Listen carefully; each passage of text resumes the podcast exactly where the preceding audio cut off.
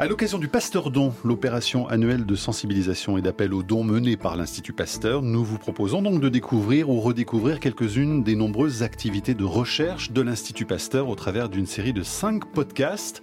Et aujourd'hui, je vous propose une discussion sur le thème de la recherche autour du cancer à l'Institut Pasteur.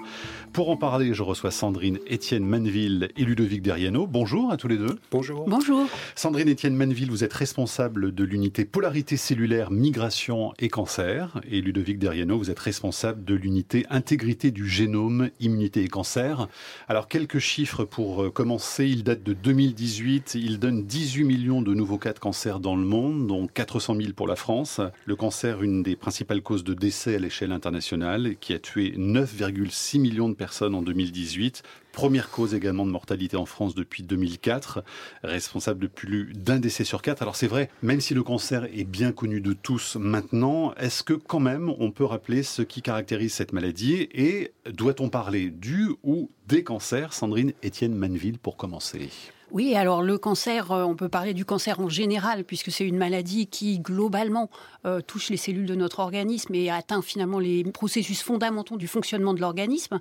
Et de ce fait, ce sont des cellules qui se mettent à se diviser anormalement, à ne pas répondre aux signaux qui les feraient mourir dans les conditions normales et puis à éventuellement envahir les tissus adjacents. Mais dans le cancer, le terme du cancer, en fait, on regroupe plein de maladies différentes parce que selon la cellule d'origine, finalement, là où d'où elle vient, si c'est une cellule de peau, une cellule du sein une cellule du côlon, vous allez avoir des cancers qui vont être différents parce que les propriétés initiales de la cellule sont différentes. Et ils vont se développer de façon différente aussi? Alors par-dessus cette multiplicité de tissus et donc de cellules d'origine vient se greffer une multiplicité des mécanismes qui aboutissent à la transformation cellulaire. Et donc là, les altérations génétiques qui vont avoir lieu euh, peuvent suivre des chemins complètement différents entre un cancer et un autre. Et même au sein d'une même tumeur, on va trouver une grande diversité dans chacune des propriétés finalement génétiques de ces cellules. Donc, euh, Ludovic Deriano, il y a un mécanisme de base commun finalement à tous les cancers, et puis ensuite, selon euh, le cancer, les choses vont se développer euh, différemment.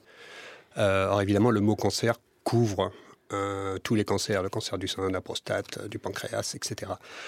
comme l'a très bien expliqué Sandrine, le cancer, c'est une suite de caractéristiques de dysfonctionnement d'une cellule ou de plusieurs cellules données. Sous-jacent à ces dysfonctionnements est l'instabilité génétique. C'est ce qui différencie vraiment intrinsèquement une cellule cancéreuse d'une cellule normale. C'est son génome et les différences qu'il y a dans le génome, les mutations, euh, les aberrations euh, du génome entre une cellule cancéreuse et une cellule normale. Hmm. Donc ça, c'est vraiment un point commun au cancer.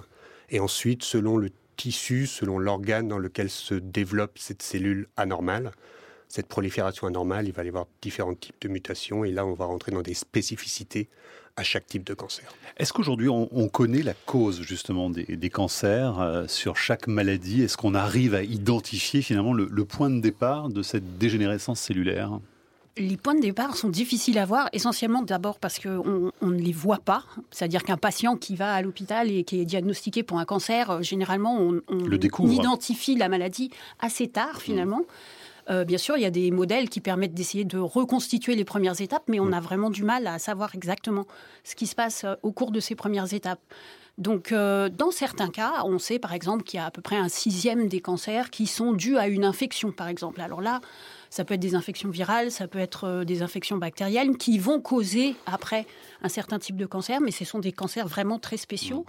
Pour les autres, la grosse majorité, on ne connaît malheureusement pas la cause. Ludovic Deriano, c'est un des enjeux justement d'arriver à, bien comprendre ce qui se passe au tout début? C'est l'enjeu majeur, c'est les premières étapes, euh, les causes, et lié à cela, euh, la capacité, si l'on comprend ces causes et ces premières étapes de transformation tumorale, euh, associée à cela, la capacité à détecter précocement, via des biomarqueurs spécifiques précoces, le cancer chez des patients qui sont quasi asymptomatiques, on va mhm. dire, dans les premières étapes. Je rajouterais euh, à la notion euh, d'étape précoce, pour en revenir à la génétique, euh, qui est un petit peu ma, spécialité, les premières mutations.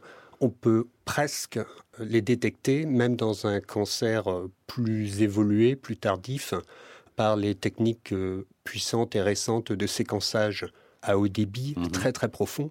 On va pouvoir reconstituer la clonalité d'une tumeur donnée c'est-à-dire aller détecter les mutations qui sont les plus présentes, donc qui ont le plus de chances euh, d'avoir été là au tout début du processus tumoral et de l'accumulation de mutations. Hmm. Celles qui sont arrivées tardivement euh, souvent sont présentes que dans une fraction de la population tumorale donnée. Alors j'imagine que cette maladie mobilise évidemment la recherche pasteurienne, que de nombreux chercheurs de l'Institut Pasteur travaillent sur le sujet. Concrètement, qu'est-ce que ça représente au sein de, de l'Institut entre les équipes de recherche, les différents départements? Alors il y a environ 53 équipes, il me semble, qui travaillent au sein de l'Institut Pasteur euh, donc sur des thématiques euh, liées au cancer. Euh, en fait, de manière intéressante, ça touche vraiment tous les départements. Donc l'Institut est divisé en, une douzaine de départements. Toutes les équipes sont vraiment distribuées sur tous les départements parce que c'est vraiment une recherche qui agglomère des notions qui touchent différents types d'études de biologie. Euh, et, différents aspects donc, euh, qui sont traités à l'Institut Pasteur. Donc ça c'est très important aussi, euh, la multidisciplinarité, Ludovic Deriano, pour essayer de lutter contre cette maladie Bien sûr, l'Institut Pasteur est évidemment mondialement connu pour ses recherches sur les pathologies, les maladies liées aux infections. mais l'Institut Pasteur, c'est aussi historiquement la maison de la recherche fondamentale en sciences du vivant. Donc, au travers des différents départements, euh, nous avons euh, des biologistes moléculaires, euh, cellulaires, des virologistes, des microbiologistes, des généticiens, des chimistes, des personnes capables de modéliser une pathologie donnée. Et toutes ces personnes s'attachent à comprendre les mécanismes sous-jacents au vivant, y compris et avant tout évidemment l'être humain.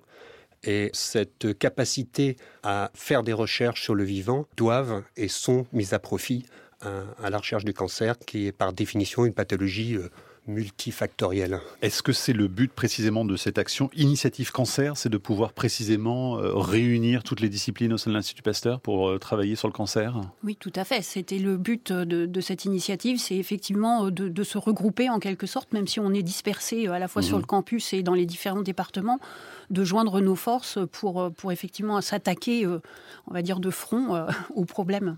Ludovic Deriano euh, et puis euh, Sandrine Etienne Manville, euh, expliquez-nous chacun sur quelles pistes vous travaillez, quels sont vraiment le cœur de vos recherches. Ludovic Deriano, vous le disiez, c'est la génétique. Qu'est-ce que vous cherchez exactement? Alors, c'est la génétique avec un angle particulier. Mon laboratoire travaille sur ce qu'on appelle les mécanismes de réparation de l'ADN. Donc chacun en nous, chacune de nos cellules a un patrimoine génétique, une molécule d'ADN avec des milliards de paires de bases. Et euh, cette cellule, lorsqu'elle se divise ou lorsqu'elle est exposée à des dommages type euh, le soleil, les UV, la chimiothérapie, euh, ou même tout simplement en se divisant, elle a un risque d'endommager son ADN. Et il y a dans chaque cellule une machinerie, un système qui permet de réparer ces dommages de l'ADN. Le dommage peut-être le plus dangereux, le plus dramatique pour la cellule, c'est vraiment la cassure de la molécule d'ADN, la cassure double brin, mhm. où là il y a une discontinuité euh, totale euh, d'un chromosome donné. Et justement, il y a une possibilité de réparer ces cassures au double brin de l'ADN avec euh, des protéines particulières qui vont reconnaître cette cassure et ensuite la religuer. Alors pourquoi est-ce que je dis ça et pourquoi ça a un intérêt pour ce qui est de la recherche sur le cancer? C'est que les cancers sont souvent instables génétiquement. Donc lorsqu'il y a euh, des dommages de l'ADN, certaines cellules cancéreuses réparent, mais de manière fautive. Donc ils réparent non correctement ces dommages de l'ADN, ce qui entraîne des mutations. Et ces mutations vont augmenter euh, la diversité d'une tumeur donnée, la diversité génétique, et donc la capacité de la cellule à être plus agressive voire à résister à certains traitements. Et c'est ce mécanisme qu'il faut essayer de contrer, justement? Alors oui, le, jeu, il est là, c'est qu'il faut essayer de contrer ce mécanisme fautif de réparation, mais de manière spécifique à une cellule tumorale. Donc ce qu'il faut bien comprendre, c'est que une cellule cancéreuse qui a un défaut dans une voie de réparation particulière, on va essayer d'aller cibler spécifiquement ce défaut pour tuer spécifiquement la cellule cancéreuse mmh. et non la cellule tumorale. C'est ce qu'on appelle les thérapies ciblées. Donc mon laboratoire est bien en amont de tout cela.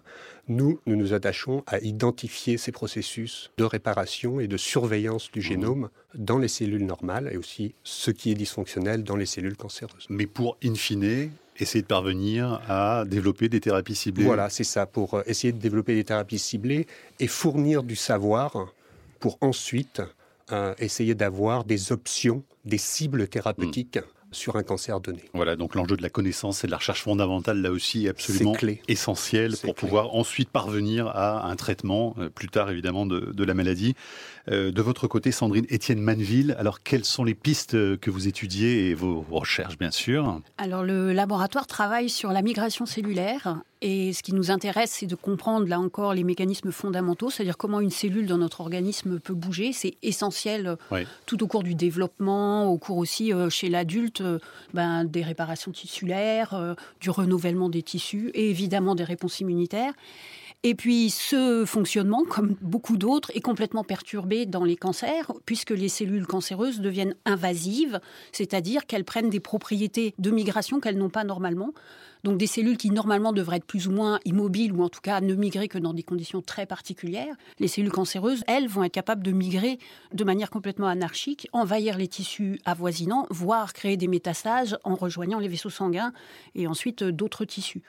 Donc euh, nous, on se concentre sur un type de pathologie plus particulier qui est les, glioblastomes, qui sont donc des tumeurs cérébrales qui sont issues de cellules astrocytaires, donc des cellules du cerveau qui euh, normalement ne migrent pas du tout et qui là, au contraire, donnent des tumeurs qui sont extrêmement invasives. Donc là, le but, c'est effectivement de déterminer quels sont les changements ben, génétiques, moléculaires qui ont fait que ces cellules deviennent invasives, parce que normalement elles ne devraient pas l'être et puis ensuite, une fois qu'on a identifié ces marqueurs, ça nous permet d'une part de déterminer chez un patient donné si effectivement sa tumeur sera particulièrement invasive. Mhm. Et d'autre part, ça nous procure une cible thérapeutique, là encore, pour essayer de voir si on peut corriger ce défaut et empêcher l'invasion, sachant que c'est malheureusement en général les récurrences, c'est-à-dire les cellules invasives, qui vont causer la mort du patient. Mmh. On le disait tout à l'heure, hein, c'est euh, le cancer l'une des principales causes de décès euh, à l'échelle internationale, première cause de mortalité en France. Pourquoi est-ce qu'on n'a toujours pas finalement réussi à guérir cette maladie? Euh, Quels sont les, obstacles majeurs, Ludovic Deriano, qui justement empêchent les chercheurs et les médecins de de pouvoir vraiment euh, traiter euh, les symptômes de la maladie. Donc, euh, ce qui est vraiment important pour avoir un bon traitement, c'est déjà une détection précoce. Mmh. du cancer, donc avoir des biomarqueurs pour pouvoir le détecter très précocement. Et le deuxième point, euh, qui est vraiment important, c'est de bien connaître le cancer. Alors, connaître le cancer, c'est connaître le cancer d'un individu donné qui s'est développé dans un, euh, environnement donné, euh, dans un tissu donné, dans un contexte cellulaire donné. Et ça, c'est vraiment important puisque probablement demain, cette individualisation de la connaissance permettra aussi d'adapter et de faire des choix thérapeutiques en fonction euh, de connaissances acquises. Et là, peut-être aujourd'hui, on n'en est pas encore à ce niveau-ci, euh, ce qui explique en partie que les traitements euh, ne sont pas en tous les cas aussi efficaces que, que ce qu'on pourrait espérer. Sandrine Etienne Manville, une question justement sur le dépistage précoce du, du cancer. Vous dites c'est un des enjeux très très importants, sauf que finalement, qu'est-ce qui nous dit qu'une cellule cancéreuse à la base va vraiment se développer de façon anarchique? C'est la définition de la cellule cancéreuse. Donc à partir du moment où on trouve un cancer, euh, on sait déjà qu'elle se divise de manière anarchique. Donc l'identification des premières étapes, en fait, il faut imaginer que ça part d'une cellule unique donc dans notre organisme qui en contient près de 100 000 milliards, vous voyez qu'on part euh, vraiment à la recherche de l'aiguille dans la boîte de foin. Donc euh, il faut essayer de trouver finalement cette première cellule qui va donner toutes les autres, qui effectivement va se diviser de manière anarchique, mais la, trouver dans un individu sain, euh, c'est impossible. On la détecte malheureusement que très tard, c'est-à-dire que déjà mm. quand elle s'est divisée, déjà de manière anarchique depuis parfois plusieurs années. Donc euh, on rate ces fameuses étapes euh, du début et ensuite on est face à une population cellulaire qui est extrêmement diverse et qui est diverse d'un individu à l'autre. Donc euh, on est face à un vrai problème de, pour savoir comment attaquer effectivement mm. euh, la, maladie. Alors dans certains cas, on sait, il hein, faut quand même euh, bien comprendre qu'il y a un certain nombre de cancers maintenant qu'on connaît bien, dont on a su identifier ben, quelles étaient les causes ou quels sont les points vraiment clés qui font qu'ils survivent et qu'ils se développent dans l'organisme. Et pour cela, on a des traitements adaptés. Malheureusement, il y a une telle diversité qu'il va falloir trouver des solutions pour chacun d'entre eux. Pour terminer ensemble, euh, quelles sont finalement aujourd'hui les, pistes les plus prometteuses en matière de traitement contre le cancer aujourd'hui? Elles sont diverses, mais quelles sont celles finalement euh, qui concentrent un petit peu les, forces? Sandrine euh, Étienne Manville, peut-être pour euh, répondre? Oui, alors dans un premier temps, bah, c'est ce dont on discutait euh, juste avant, c'est-à-dire qu'il y a les thérapies ciblées, c'est-à-dire l'idée d'être capable de caractériser pour chaque patient le type exact de cancer et donc de trouver le traitement approprié pour chacun de ces cancers. Elles se développent de plus en plus, ces thérapies aujourd'hui? Elles se développent de plus en plus. Elles ont un coût important parce que ça signifie effectivement un traitement par patient, donc euh, ou presque, mhm. mais ça pose des problèmes de ce côté-là. Donc il y a d'autres stratégies qui sont, qui sont envisagées et qui seraient peut-être plus générales. Donc euh, une des stratégies, évidemment, ça va être d'utiliser justement le système immunitaire qui, dans le principe, pourrait aussi éliminer finalement ces tumeurs. Euh, donc là, ça va être euh, le but va être d'arriver à, manipuler ce système immunitaire de manière à ce qu'effectivement il devienne plus efficace et qu'il ne perde pas la bataille contre le cancer. Oui, complètement. les dites immunothérapies sont un espoir, euh, une réalité aujourd'hui, pas pour tous les cancers, mais pour une fraction des cancers. Donc rendre la vue au système immunitaire, c'est-à-dire lui rendre cette capacité à voir les cellules cancéreuse, mm. c'est euh, un axe euh, de développement très très prometteur. Le deuxième, probablement, euh, qui peut inclure l'immunothérapie, ce sont les thérapies qui peuvent être combinées. Par exemple, j'ai parlé des défauts de réparation de l'ADN, etc., de certaines cellules cancéreuses. Il y a possibilité de cibler spécifiquement ces cellules cancéreuses qui ont un défaut de réparation de l'ADN spécifique. Et ce ciblage va potentiellement permettre d'augmenter la visibilité des cellules cancéreuses ou en tous les cas de l'environnement tumoral au système immunitaire. Donc hmm. là, il y a potentiellement euh, de quoi avoir un espoir en thérapie combinée avec différents angles, différentes approches pour éviter les résistances à un traitement donné. Donc on pourrait combiner plusieurs thérapies et diminuer euh, de ce fait euh, les résistances potentielles à moyen ou long terme. Merci beaucoup à tous les deux.